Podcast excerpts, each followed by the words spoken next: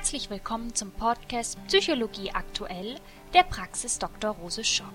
Heute wieder mit einem Gastbeitrag unserer Partnerpraxis in den USA, dem Cognitive Behavioral Therapy Center of Western North Carolina. In dieser Folge spricht Trent Cott mit Dr. Neil Stoller und Dr. Paul Grant über kognitive Verhaltenstherapie bei Psychosen. Es geht dabei um kognitiv-verhaltenstherapeutische Methoden zur Behandlung von Psychosen. Den Nutzen von kognitiver Verhaltenstherapie für Personen mit hohem Risiko für eine Psychose. Einen Überblick über die Forschungsliteratur zu kognitiver Verhaltenstherapie bei Psychosen. Aktuelle Forschungsansätze, Ressourcen für Therapeuten und betroffene Familien und vieles mehr. Dr. Neil Stoller ist medizinischer Direktor des Project Transition in Audubon, Pennsylvania und Leiter des Sonderprojektes zur kognitiven Verhaltenstherapie bei Psychosen für die Region Philadelphia. Er ist als beratender Psychiater für die Creative Health Services und Penn Behavioral Health tätig und forscht an der Universität von Pennsylvania zu den Themen Psychopathologie und Schizophrenie. Er ist außerdem in eigener Praxis tätig und Gründungsmitglied der Akademie für kognitive Therapie. Er hat in den USA China und Brasilien Vorträge über kognitive Therapie bei Schizophrenie gehalten. Dr. Paul Grant ist Direktor der Forschungsabteilung Schizophrenie der Psychiatrischen Abteilung der Universität von Pennsylvania. Seine Forschungsschwerpunkte sind kognitive Hintergründe von Positiv- und Negativsymptomatik bei Schizophrenie sowie die kognitive Verhaltenstherapie bei Schizophrenie.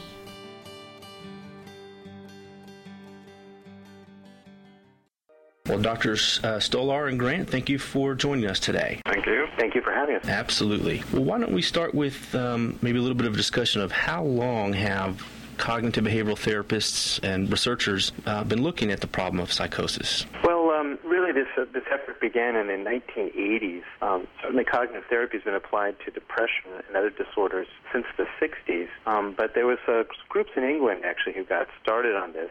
Looks like three independent groups in three different cities. Uh, so in Newcastle, in Birmingham, and in London. And they had all been trained in cognitive therapy of depression and cognitive therapy of anxiety. And they began to um, apply these sorts of ideas to their patients with psychosis. And they actually didn't find that they worked very well. And uh, sort of somehow independently, all these groups hit on some of the similar ideas um, that we'll be talking about today and elaborating on for approaching psychosis um, from a cognitive behavioral perspective. But one of the interesting things that these groups have to these groups is they discovered when they were trying to figure out whether anyone else had tried this that back in 1952, no, no other than Aaron T. Beck himself actually published a paper on doing sort of rational therapy with uh, patients with psychosis. The United States has certainly, um, after 1952, has really lagged behind in this effort, and it's only really been in the, the, the sort of, I would say, the late 90s that groups began starting to do this, this sort of work here, um, and we're still quite a bit behind the UK in terms of, of this. I would say, you know, we're talking about 20 years 20, 25 years of work. And are we talking about the full range of psychosis, or are we just talking schizophrenia? We're certainly talking the full range of psychosis. We're certainly talking um, sort of schizoaffective disorder. We're talking inpatients. We're talking outpatients. We're talking, um, shall we say, ultimately folks who are at high risk. We're talking, we're talking folks who are first episode, chronic, the whole gamut. And can you tell us a little bit about what the general cognitive behavioral therapy approach is to the treatment of psychosis, and you know what does it look like in actual application? Well, what's the basic idea of what is done with CBT for psychosis is to try to get at the subjective meaning of delusions, of the content of voices, and even aspects of thought disorder. And as with other disorders that are treated with cognitive behavioral therapy, we try to have people examine the evidence for their beliefs and try to look at alternative explanations. Um, usually, there is some kernel of truth or something that's sparking the delusions and, and the content of the voices. And sometimes, if you can get at that, you can help the person get away from the delusion when they start realizing that you're understanding what's behind it. So, one practical example of someone that I actually was treating for medication, but I was just starting to read about cognitive therapy for schizophrenia and actually applied a little bit of the techniques. It was someone I was seeing who was an elderly woman and uh, had this delusion that people in the building next door were coming up to her room at night, and she thought she herself was pregnant and that they were stealing, delivering, and then stealing her baby. And for months, I was just treating it with the medication. And then finally, I decided to ask in terms of what evidence. So I asked her, What's making you think that this is happening? And she said she would wake up and her, her bed would be wet. So she thought her water had broke when they did this but there was no baby. And it turned out that she was wetting her bed. She had enuresis, and then I guess she was taking care of herself, so the staff didn't even know this was going on. So it actually was a practical result of trying to find what evidence there was, and in this case, there was something true happening that she was then interpreting in a psychotic manner. So that, that's one example of how to, uh, you know, approach that. Um, an example with alternative explanations, I had a patient um, with actually with bipolar disorder that had uh, psychotic features, and he thought that when he left a sporting facility, he saw the Goodyear blimp, and he thought it was following where he would go. It would turn to the left if he turned to the left, and to the right if he would turn to the right. So I asked how strongly he believed this, and it was 100%. And I asked if there was any explanation, other explanation he didn't think there was. So I decided to ask him, even though you don't believe there was any other explanation, can you give some other possible ones, even if you don't believe them? So he gave a few that maybe just happened to go that direction, or maybe just looked like it was moving. And then I asked him, well, how strongly do you believe that it was following you? And this might not seem like much, but I felt I got a foot in the door because he said 95%. So mm-hmm. the way have him kind of forcing him to think of other possibilities led to some breaking of that 100%. And we do find as we go through this type of therapy that in many ways it's similar to working with people with depression and anxiety problems, that a lot of times they have strong belief beliefs that something's going to happen. The elevator's going to get stuck, the plane's going to crash, I'm no good.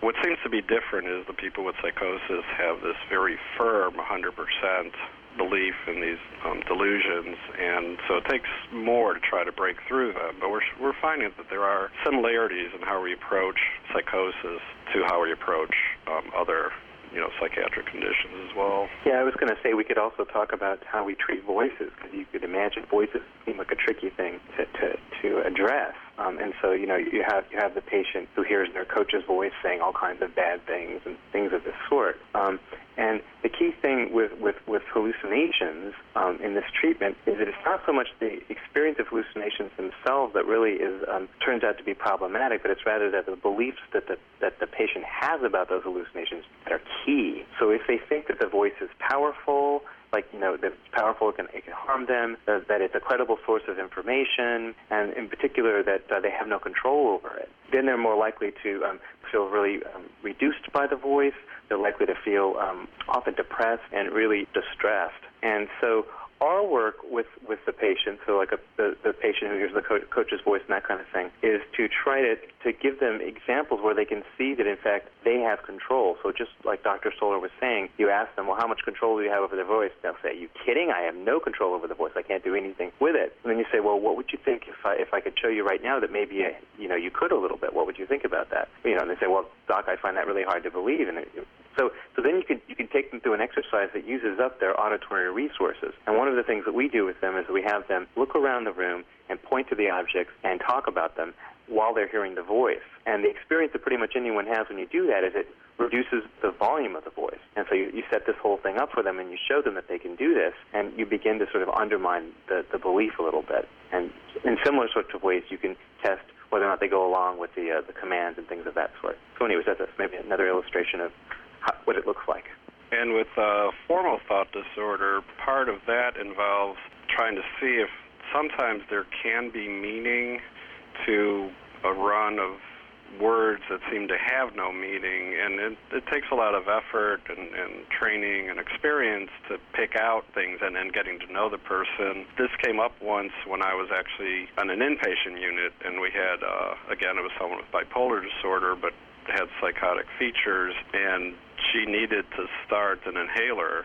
So during rounds, we were informing her of her need to start this, and she said model, and that seemed to come out of nowhere, that it was just tangential to what we were talking about. But luckily, I happened to remember that some months before this, there was a kind of publicized incident where um, this model, um, I think it's Niki Taylor's sister, died from starting an inhaler. So when she said model, I asked her if that what she was referring to, and she said that was, and that brought up a whole discussion of her fear that that could happen to her. So we were able to then educate her and discuss, and then she was able to start the inhaler. But if we just kind of dismissed it as an example of formal thought disorder and just went on, there would have been more difficulties. So this was a way to increase rapport and let them, the person, feel that they were understood. Now, um, negative symptoms tend to have some similarity in treatment to working with people with depression in terms of activation and behavioral techniques. Um, I don't know if Paul, if you want to talk about some of the things we're doing with that. Sure. It depends on the severity of the negative symptoms. We certainly um, work, work across the range, but in general, the, these patients that we have with negative symptoms, um, they, they tend to be really quite withdrawn. They tend to spend all of their days smoking um, and doing little else. Um, they might also sort of have sort of severe expressive restrictions. And so our approach with them is to try to initially engage them in treatment with activity.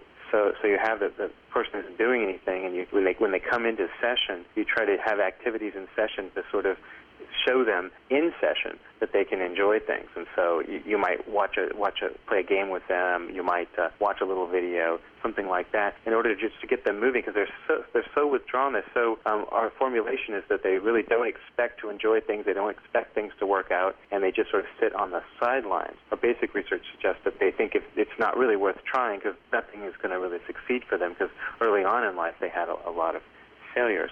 And so, so, so we, we have people who, who've been referred to us, uh, like there's a lady in particular I'm thinking of, who really hadn't changed in like 20 years. And so a therapist began this kind of thing with her, just sort of doing stuff in the session, just showing her that she could enjoy things, and then having, making sure that she rated how she was feeling beforehand. Oh, I'm not, I'm feeling like a two uh, in terms of, of how much enjoyment I'm getting. And then it would go up to a three or up to a four after the activity. And then ultimately, um, moving moving the, the, the, action outside of the session and finding things to do outside of the session. And most of the people that have negative symptoms usually have some degree of positive symptoms too. And so you can you can introduce some of the, the coping techniques we were talking about earlier to deal with voices and that kind of thing, um, and to free them up to, to do things.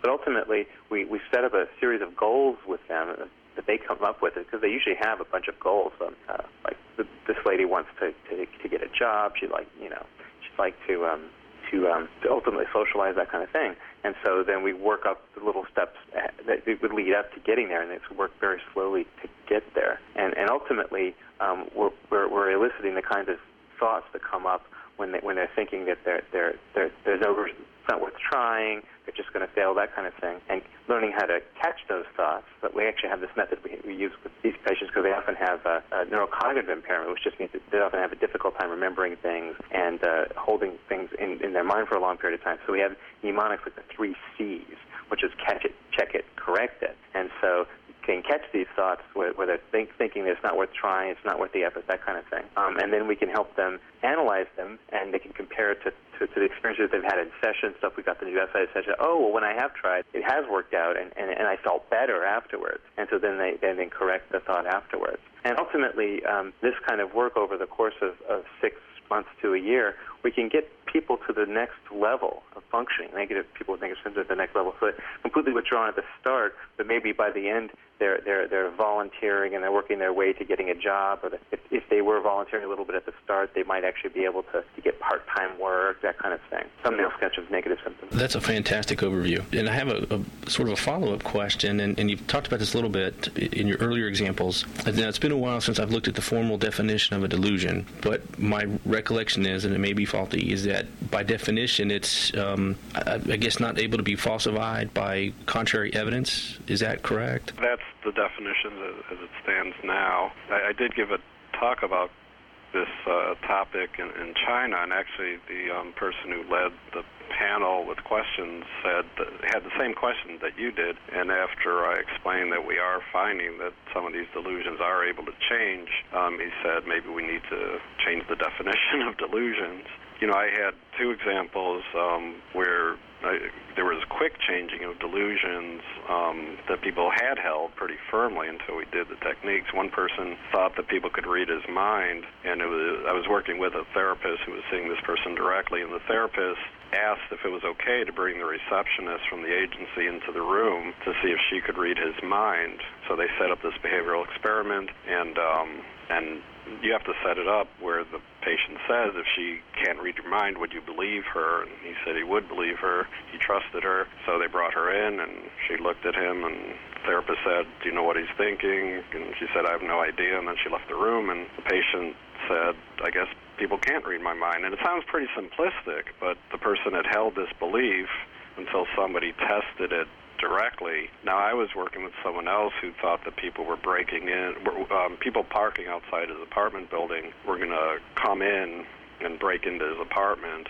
And so I said, well, between now and the next time we see each other, can you take a piece of paper and put a line down the middle? On one side, write down the number of times that people park outside and he thinks they're going to break in and they actually do break in and times that that happens and they don't break in. So of course he came back the next week with all these checks just on the one side that they never broke in. So it made him strong. He said, I guess that's not true that they're going to break in like that.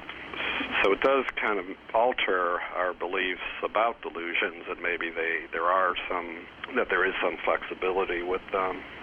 Yeah, I'd say maybe it's it's a factor on which uh, the patients are ultimately going to differ. Um, and we certainly know what delusional beliefs look like when we encounter them. Um, so you know, we we have we have the person who, who who's receiving transmissions from the aliens. We have we have the person who uh, you know whose body is being controlled by by President Obama and that kind of stuff. Um, but some of those people can change those beliefs the, through this process that we're talking about. Um, and actually, I think you know one of the one of the more famous cases of somebody with schizophrenia is John Nash and he certainly was able to do that as well. And he certainly had really impressive delusions. But there are some people who seem to really um, resist correction. But for those folks, um, there's other ways to other ways to work. And so we've done some work with, with patients like this. And what we've done is we've got them just to stop focusing on the on the delusion so much and get back to their lives because what happens is they get completely caught up in it and they focus on it and spend all their time on it so that the persecution which is often the way they manifest is really just takes over and there's no room for their life and they're angry and frustrated and all that kind of stuff and just getting them to pay less attention to the to delusion just put it into the background um, can free them up. We've had people go back to work who are able to do that. So there are some delusions that are comforting to the person. Yeah. And those, there's a question of should those, should we try to change those? And um, if we think that we need to work on them, what's the danger of them losing a positive delusion? So somebody that I treat has the thought that she's married and has children, and that's not the case. So that's a comforting thought for her, but it might also be keeping her from her life moving on. Yeah. And in her situation, the more her life is enriched, so that's what we work on, getting her to do more things in her life. The more that happens, the less she hangs on to the belief that she's married and has children. Um, but without giving this support before trying to remove the delusion, so to speak, um, I think it would be very difficult to take it away, or she might feel very depressed if she didn't have that delusion without that support of her life being more enriched than it had been. Very encouraging stuff, really. I'm imagining that some folks are thinking, and you've probably gotten this question quite a bit, I imagine, aren't psychotic problems biological problems? And if so, how is it that uh, a psychosocial treatment can be helpful? And is this ever applied? Let me just sort of add this to there. Is CBT ever applied here in the absence of medication, or is it always an adjunctive treatment? I guess I can answer the last question first. That I, when I give talks, um, to groups about this, especially talks to um, family members. I do say that we're not trying to suggest that people should should or could get off medication. At least the way things are currently, that's not the case. Um, there might be an ability to reduce the dose.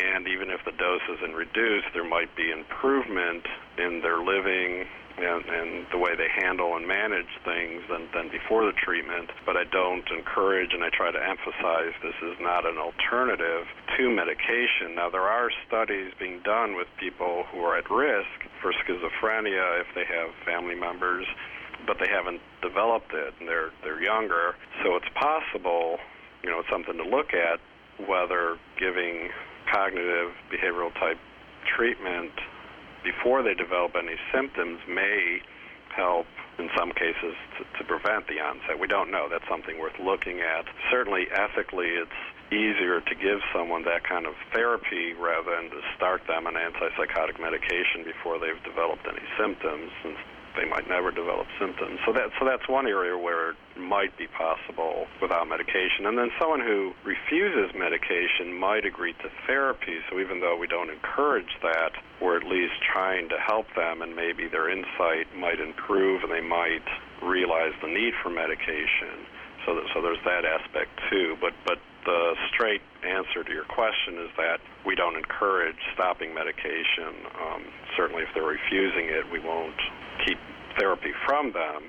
Um, but so so there can be some people treated without medication, but that's because of refusal for for that kind of treatment.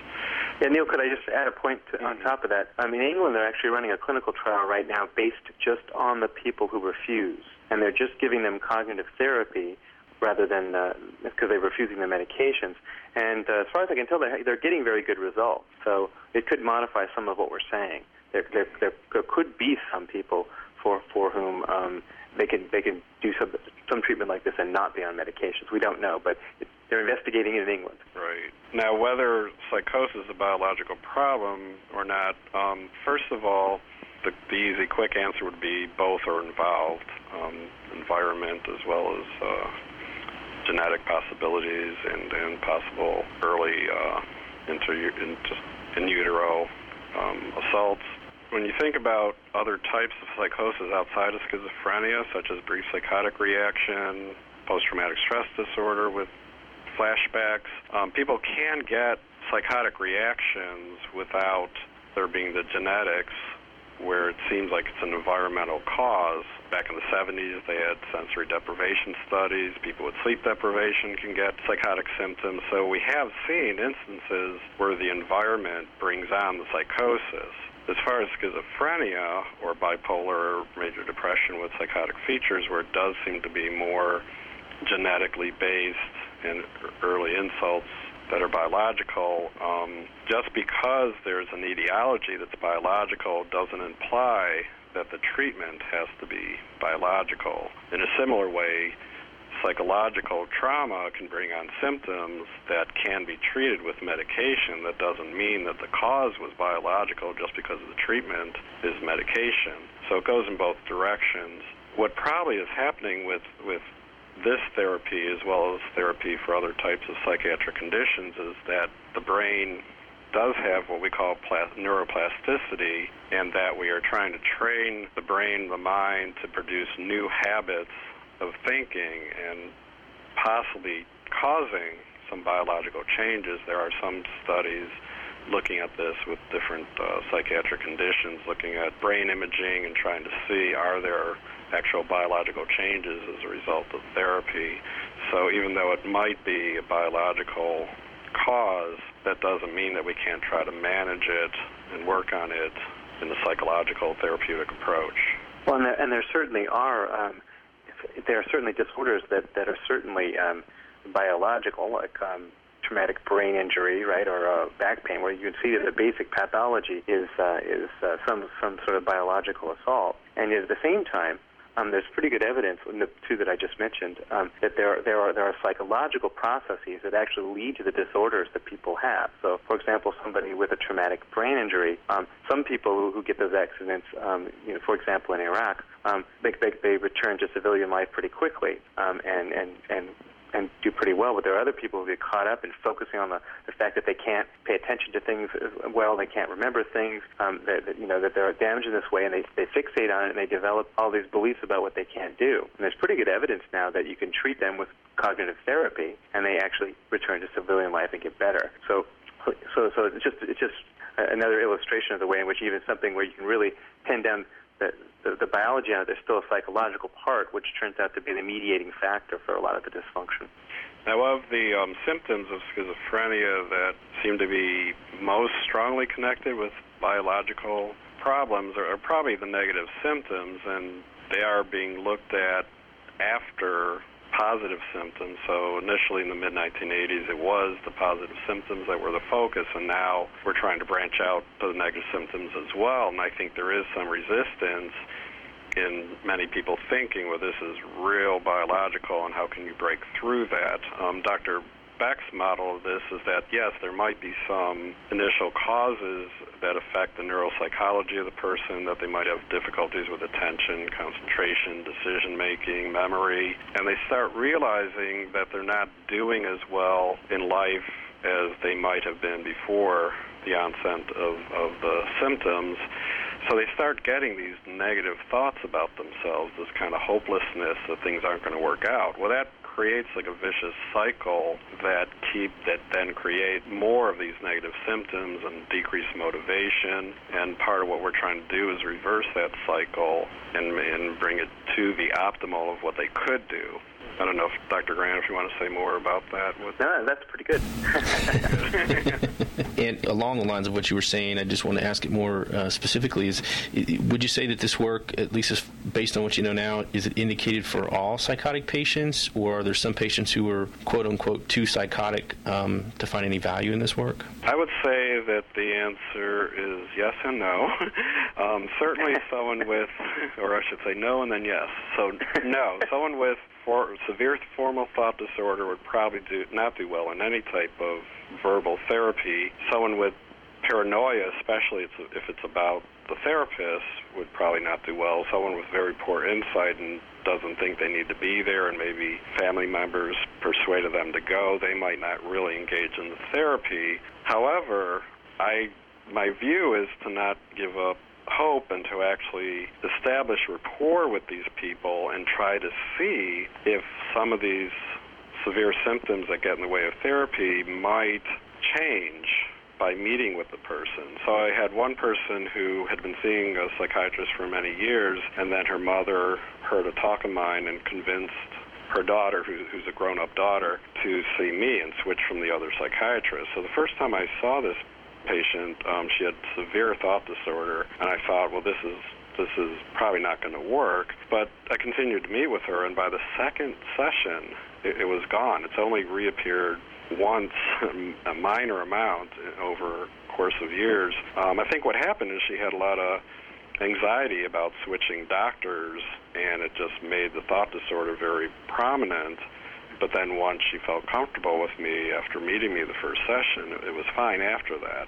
So some people that we might give up on right away with some of these criteria, if we meet with them, establish a rapport, which the, the rapport part is one of the first steps in this process, and sometimes that takes many, many sessions to get to where you can then actually start on the actual techniques. And you might, might also say that um, especially in England, there's been a lot of work of what we uh, this approach, the CBT approach, with inpatients and with chronic inpatients. Um, and so, and those people are, you know, the, the most psychotic people, um, and uh, that they're getting quite good success with that. So um, you have to adjust the methods somewhat, um, and, uh, and sort of approach it in, in a sort of pulled back kind of way, and maybe focus more on real short-term behavioral targets, like just helping the person to pay attention in group for just a couple minutes longer each time small little goals like that. But anyway, it's uh, so it's it's quite possible that there's there's a much broader scope of applicability than at first it would seem. And, can we talk about the, the hard data a little bit? Can you comment a little bit on what are some of the outcomes uh, that we're finding empirically? Sure. Probably the I think the, the study that that, that um, put this all on the map was a study. Um, it, it culminated. It culminated sort of a, a, sort of series of studies culminated in this one study, in which what, what they did is they compared outpatients with schizophrenia who were treated um, with cognitive therapy, as provided by nurses, with um, with people who were treated by those same people, another group of people randomized to a condition called befriending, which is basically an informal support um, and this this study um, was a nine month study, and uh, the main the main finding in this study was that both groups got better over the course of the treatment. The people in cognitive therapy were doing the kinds of things we've been telling you about, whereas the people in um, the the control condition they were they were getting um, they were just talking with their therapist about about things that they like to do and topics of interest, but not about their voices, not about their delusions, not about any of that kind of stuff. Anyways, both groups got better over the course of therapy, which suggested that um, just engaging some of these patients is helpful. However, once the therapy was finished, over the follow-up period, the folks who got this sort of informal support, or what we're calling befriending, um, returned to their baseline. They, they went, went right back to being more psychotic and all that kind of stuff. Whereas the folks who treated with cognitive therapy actually got better yet still over this, this nine-month period of time. Um, consistent with the idea that they learned some skills, and as they started to apply them to their life, they got, they got better yet still. Um, the researchers who conducted the study actually were able to catch up with most of these patients five years after treatment. And five years after the treatment ended, the folks with cognitive therapy still had low, uh, still had lower negative symptoms than the folks with uh, who were treated with the befriending.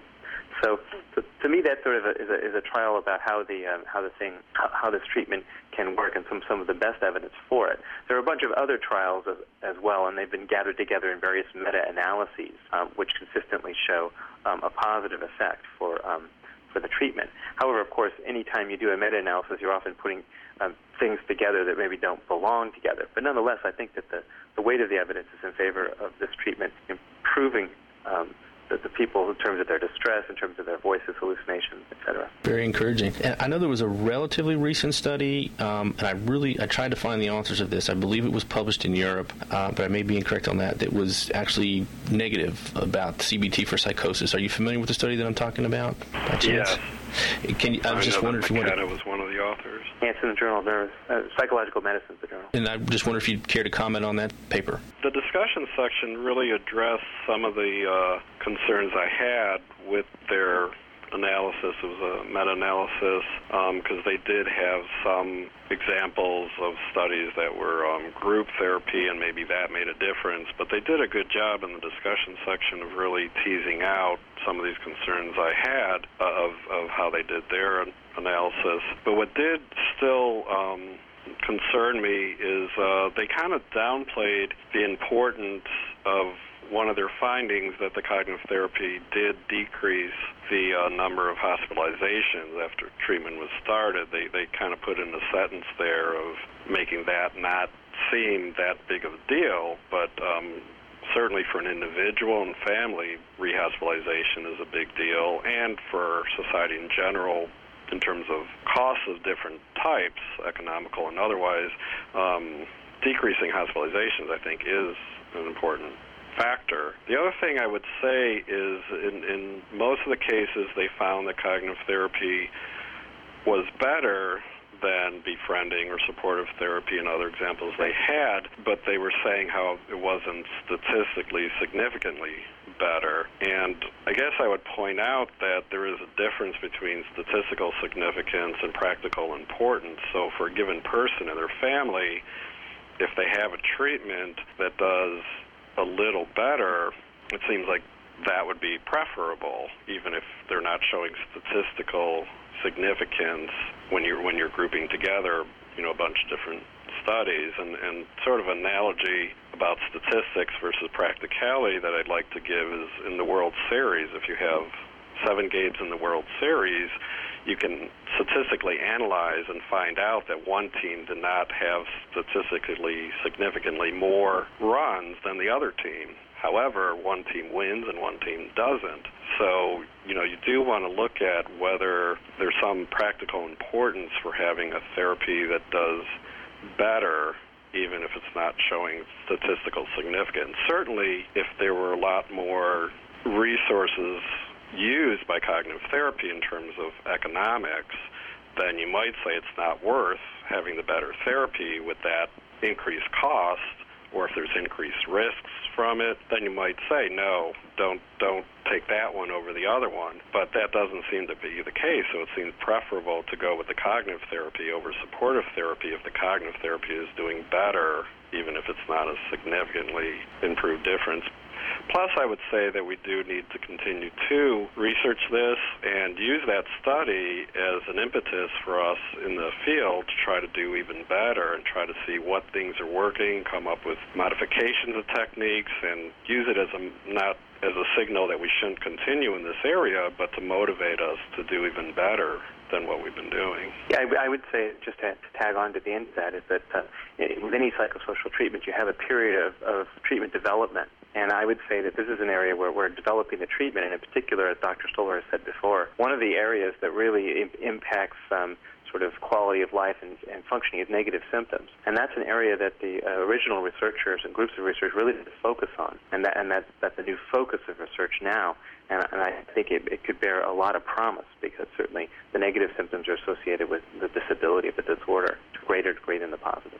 Um, do you have any sense of how widely disseminated um, the CBT approach is for psychotic problems, at least uh, in the U.S.? Do, do do psychiatrists in general seem to know about this work or value it?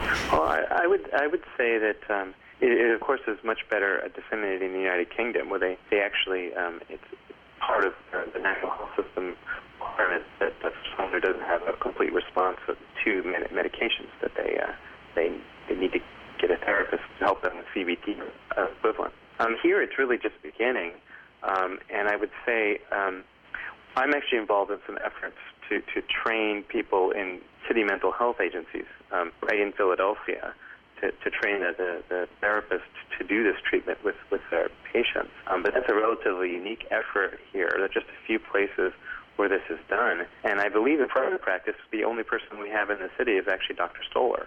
So that maybe gives you a sense for um, just how far we, we, we have to go in terms of making this kind of thing available. And so we get contacted by family members all the time. And because it's a treatment that's in development, the main way that we can offer them treatment is through the context of a research study in, in which we're trying to, to demonstrate that the treatment's efficacy. Um, but there, there, there, it really is very much something that's, that's, that's just coming around.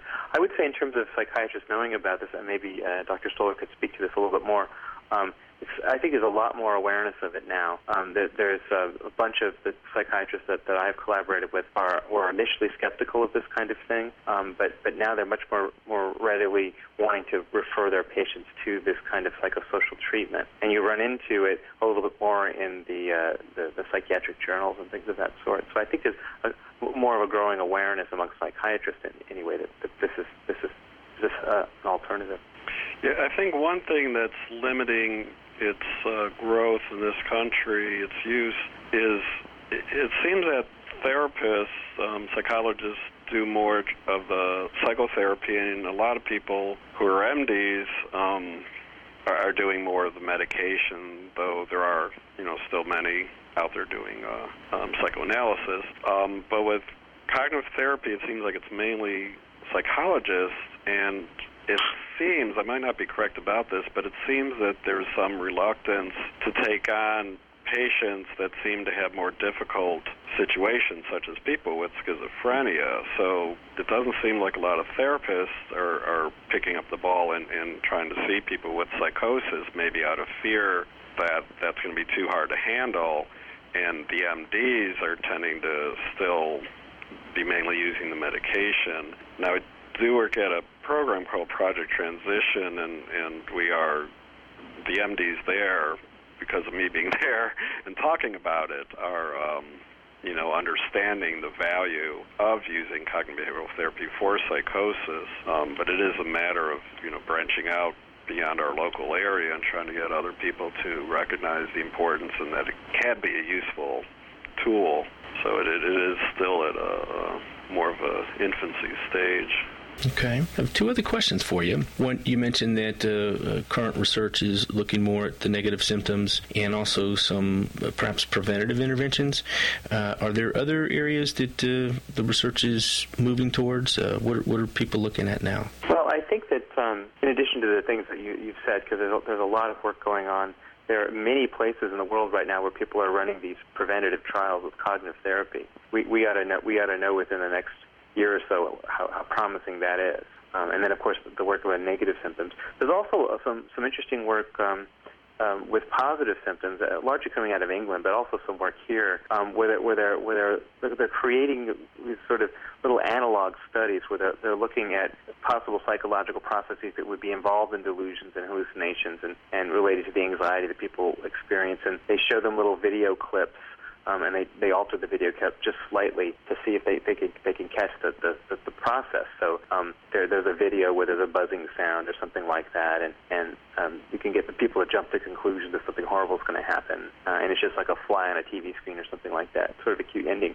But but what you can then do is to sort of sort of over over time teach the person not to jump to conclusions over this kind of thing, and jumping to conclusions turns out to be really related to delusions. So there's, there's a lot of these nice little what, what they're calling analog studies, which I think actually could very well turn out in the future to come up with better mechanisms and better intervention points for the treatment in the future to improve to improve its quality. And uh, I'm involved with some research that, that's taking place um, in Germany at the University of Aachen, where they're actually using neural feedback. It's a very interesting sort of paradigm in which you, uh, you, you put somebody who's hearing voices into the into the fMRI, um, and then you have an interesting interface, which actually involves playing a video game, um, and that when um, when you when you record where it is that the is being active when they're hearing the voice, you you then um, can train them to um, actually lower the lower the voice and they can come up with these unique ways of doing it. And, and all they're really trying to do is play the video game really well, but they have to lower the voice in order to do it. And there's several patients that have been put through this. And the idea is we, we, we want to pair it with cognitive therapy because once, again, uh, like I say, some people have a difficult time controlling their voice. If you give them a way to control their voice, you can then buy your way into the other beliefs they have about their voice and ultimately um, reduce its distress and free them up. So those are maybe a couple of things there. It's incredibly exciting. Oh, I'm sorry, Dr. Stolar?